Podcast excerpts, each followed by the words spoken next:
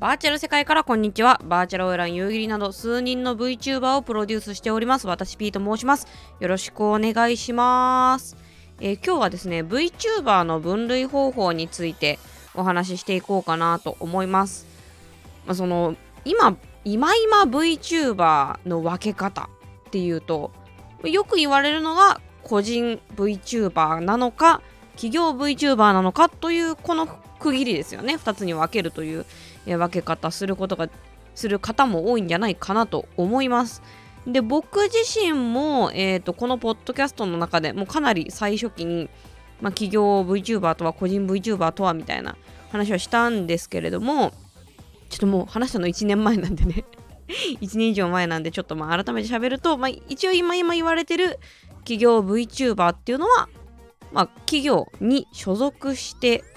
えー、活動をしている VTuber のこと。で、個人 VTuber っていうのは、まあ言ったら、まあ、個人事業主、まあでも届け出を出してるか出してないか、ここあまり問題になっていないので、えっ、ー、と、まあ自分で、えー、全ての運営をやっているぞという VTuber、バーチャル YouTuber のことを個人 VTuber と呼んでいるという、これが、まあ企業、個人、大きな分け方かなと思うんですけれども、今後 VTuber について考える時に僕これ外せないんじゃないかなっていうのが権利の所在なんですね。権利。でこれが何かというとぶっちゃけた話その全ての権利を自分で持っている VTuber の場合って僕ねこれねもう物理の人間と何も変わらないと思うんですよ。そうあのそう僕あのバーチャルバーチャル YouTuber について喋るときにえっ、ー、とまあ皆さんで言うところのそのリアルリアルな人バーチャルな人っていう感じで僕はあの物理の人バーチャルの人っていう呼び方をするんですね。でこれなんでかっていうとまあ僕たちこっちの、まあ、バーチャルの仕事をしていたりバーチャルと関わっているとバーチャルも僕たちにとってはリアルなんですよ。なのでまあ僕はその分ける時はお多いですね。本当に。分けることが。僕は物理と,、えーと、バーチャルって言い方するんですけどそう全ての権利を自分で持っている場合は僕はこれ物理の人間と何にも変わんないと思ってます。まあその世間の見方は知らないですよ。世間の見方は知らんけどでもこれだって考えたらその、まあ、外見を、まあ、2D であったり 3D であることってあのー、別にメイクしてるのと何ら変わりないと僕は思うんですね。けど皆さんどうですか？だってね人によってはめちゃめちゃあの濃いお化粧をいっぱいつけまつげしたりとかカラコンつけたりとかすることもあるし、えー、あとは加工アプリで、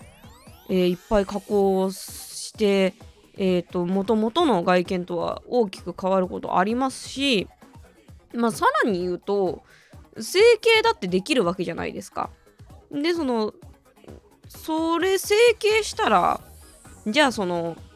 その顔はあの手術をした先生のものになるのか権利はなるのかっていうとならないじゃないですか。だから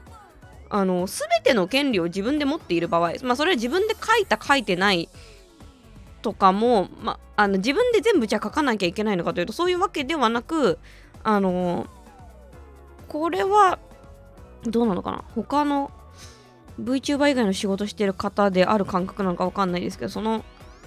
ま、権利譲渡っていうやり取りの仕方があるんですね。でも実際これどうなんでしたっけね？ちょっとごめんなさい。僕は専門家じゃないんであんまり下手なこと言っちゃいけないんですけどでもその、ま、厳密に言うとその著作権著作権をこう誰かにあげるみたいなのって確か難しいんですよね。これもう私 P の ポッドキャストだから僕は言うよ適当なこと。知りたい人は自分で調べてください。でなんかその結局そのなんだろうな。その申し立てをしないとか何て言うのかな。その描いた描いた方の一身上の都合であのリリースした作品をその回収するとかそういうことがないようにするための契約を結んだりとかするんですよ僕たちの世界では。でそうそれのことを、まあ、権利譲渡って呼んだりとかしてるんですけど、まあ、そういうあの契約を結んでいてこのこの外見この肉体全て僕のもの私のものってなっている場合においては僕は物理の人間と何も変わらないんじゃないかなって思うんです。でまずこの分け方が一つ。でもやっぱりもう一個のその分け方の向こう側向こう側なのかこっち側なのか知らないですけどあのもう一個の分け方としてはやっぱ権利が他の人のところにある場合まあ他の人他の人って言い方も難しいですね。何を思って私で何を思って他者なのかっていうのもこれもちょっと境界線が曖昧なのかなとは僕は個人的には思うんですけれども。まあその権利がだから一人にない場合まあ複数の人間が関わって権利が関わって初めて存在しているタイプの VTuber っていうのはまあちょっと特殊なんじゃないかなって僕は思います。でなんでそれが僕は特殊だと思うかというと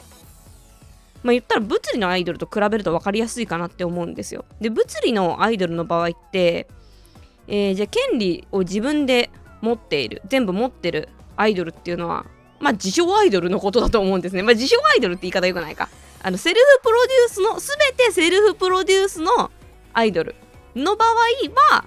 あのまあシンプルじゃないですか。全て。自分のねあの声も外見も技術性格あとグループ名とかもねじゃあそのプロデューサーその本人がグループ名っていうかな芸名ですか。芸名を自分でつけていたら自分のもんだし衣装自分でコーディネートしました作りましたっつったら本人のもんだし楽曲え自分で、えプロデュースしました権利の契約結んでますってなったらそれはもう全部全部値のものっていうのがセルフプロデュースのアイドルじゃないですか。で一方え権利が他の人と分かち合っているアイドルあんまり具体名を出すのはどうかと思うんですけれども 皆さんが分かりやすいところで言うと、まあ、AKB48 さんとか、ね、そういう、いわゆる、いわゆる会社でやってますよ。プロデューサーが先生がいますよ。プロデューサーがいますよっていうところの場合においては、例えば会社のものっていうのグループ名であったりだとか、あとは衣装の権利であったりだとか、楽曲の権利であったりだとか、あのそれは会社側のことじゃないですか。歌っている本人があれはもう値の曲だからって言ってそのグループ抜けた後にじゃあ勝手に歌っていいか勝手に踊っていいか勝手にその時着てた衣装着ていいかって言ったらダメなわけですよもちろんグループ名をねややめたけどそうですっていうのそんなん絶対ダメじゃないですかっていうのでそこそこは使えなくなるんですよ言ったら。会社を抜けたら。でその後に残るものっていうのが、まあ、外見。まあもちろんその人のあそうだからそうその人の外見？外見というかだから外見はまあそのグループに入っている間はあのー、今日、まあ、契約書にもよると思うんですけど例えば競合と言われるねその似たようなグループの似たようなそのアイドルっていう業種の仕事を他の会社とはしないでくださいっていうのでその契約で縛られたりとかすることでとかあの撮ったね写真。自分のそのグループ内で撮った写真の顔とかそういうものに関してはまあ上の都合上会社のものになるんですけどでもその本人自身が会社のものになっることはないじゃないですか。ね、そのじゃあグループ辞めるんだったらお前の顔をよこせってならないじゃないですか。だからやっぱり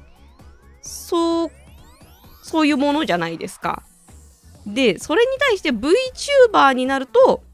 まあ比較的多くの場合が、まあ、外見だとか名前だとかっていうのが会社のものになるんですよね。でまあ本人のものっていうのはあの声だったり技術だったり性格だったりっていうのはまあその移動をさせようがない。もちろんそれも属している間はその名義でやった名義で収録したもの作品とかに関しては会社で権利を持つということになるけどそのその声なんていうのかな声自体録音したものっていうのはそうかもしれないけどその人の声を取れるわけではないじゃないですか。ただ外見と名前は会社のものなんですよね。まあ、あんまりすいませんね VTuber 好きな人あんまこういうこと言っちゃいけないと思うんですけどでもそうなのでっていう部分であの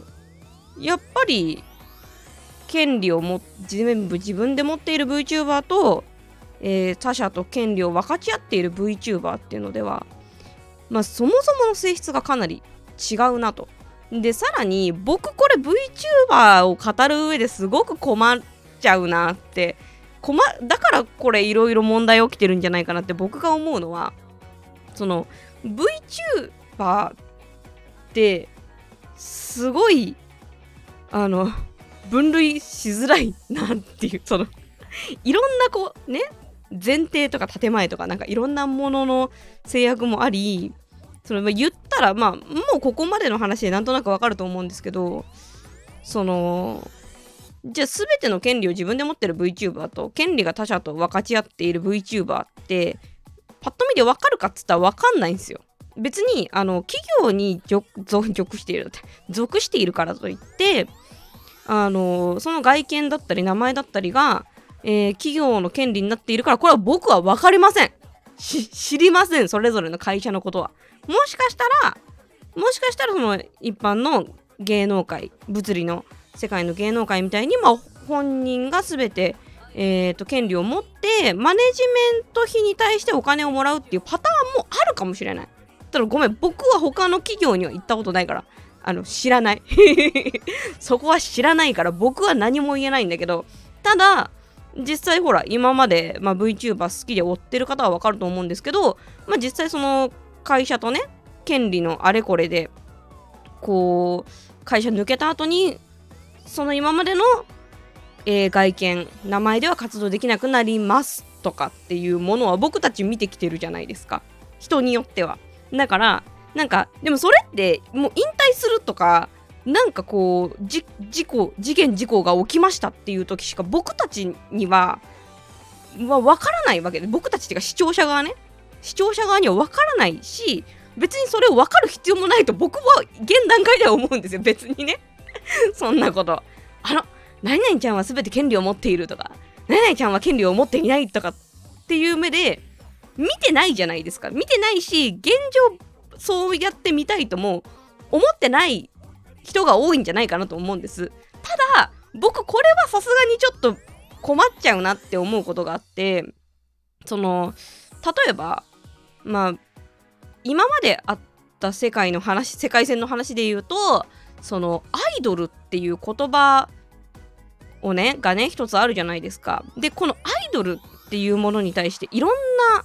表現方法いろんな参加方法ってあると思うんですね、まあ、まず一つ目はさっきの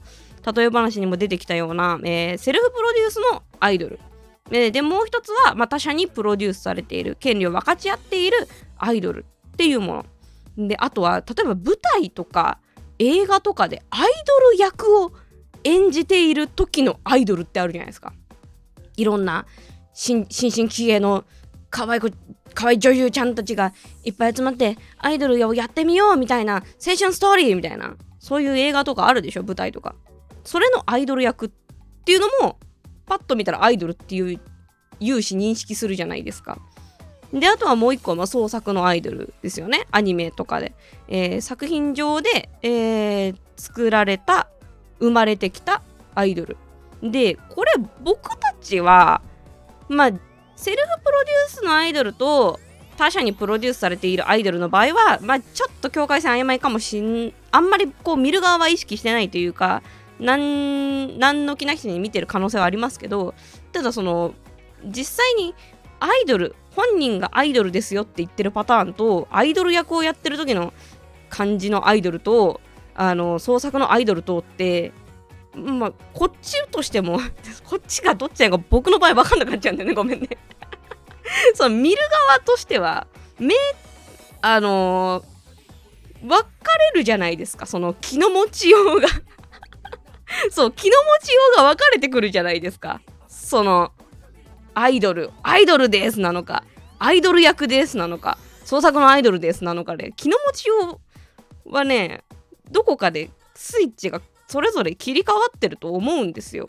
だって別にアイドル舞台でアイドル役やりますって言ってあのなんだろう。いちごちゃんいちごちゃん役しますって言って舞台終わった後にそのいちごちゃんっていう子があどうも山山田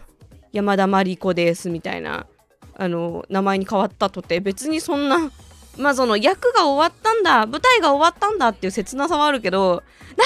やねん命の終わりだいちごちゃんを返してくれってはならないじゃないですか。だからやっぱ気の持ちようって違うと思うんですよね。それをこう認識できてることによって。ただ VTuber の場合は分からん。これ見ても見ても分かんないからその視聴者側がどういう気の持ちようでいるかもわかんいればいいかもわかんないしいやこれ僕はね思うんですけど多分 VTuber として生まれてる側もこのこそういう区分があるというかなんかこの権利を持ってる持ってないでどれだけその自分という存在が変わの意味が変わ意味が変わってくるって言うとちょっとあれなんですけどどれだけその存在の感じが変わってくるかっていうのをまあ本人たちも分かってない人もいるからまあいろんなトラブルが起きるんだろうなと思って僕は最近この世界を見ているんですけれども。だからうんでもかといって別にねなんかそんなことさらに権利持ちです。権利持たずですって言ってやってる VTuber それはそれでなんか嫌じゃないですか。ねだから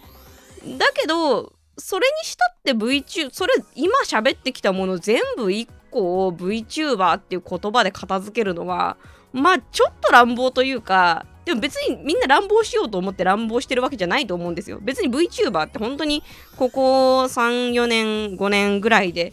出てきた文化なわけであってなんかまあそこに対して言葉が追いついていないのはまあ当たり前言葉も認識も追いついていないというか僕たちがまあ視聴者が認識するよりもものすごいスピードでいろんな VTuber が生まれているっていうことなんですよね。だからまあ一通りこのね権利持ってる持ってないのトラブルはまあもう一通りやったと思うのでそろそろなんかね認識するなり言葉が生まれてくるなりするタイミングなのかなみたいなことを僕は今思ってますだけどそれをことさらに言うのもなんかまあ粋じゃない粋じゃないじゃないですか。随分無粋だなとも思うし。っていうのでまあトラブルが起きちゃってる部分もあるけどでもうんどういうふうにどういうふうにそのことを認識していくことが、まあ、僕たち提供する側にとっても受容する受信する側にとっても自然自然というかまあ痛み何かが生まれる時に痛みが全くないってことはないとは思うんですけどなるべくみんなが痛くない形で優しい形で納得いくところにそれぞれが進めるように見える化していくかっていうのは僕は VTuber を考える上で今後必要なのかなみたいなことを思っています。はい。まあ、とにかく別にこれが答えですとかそういうことではなく僕はそういう分類の仕方があるなと思っていますよというお話でございました。今日はここまでです。ご視聴ありがとうございました。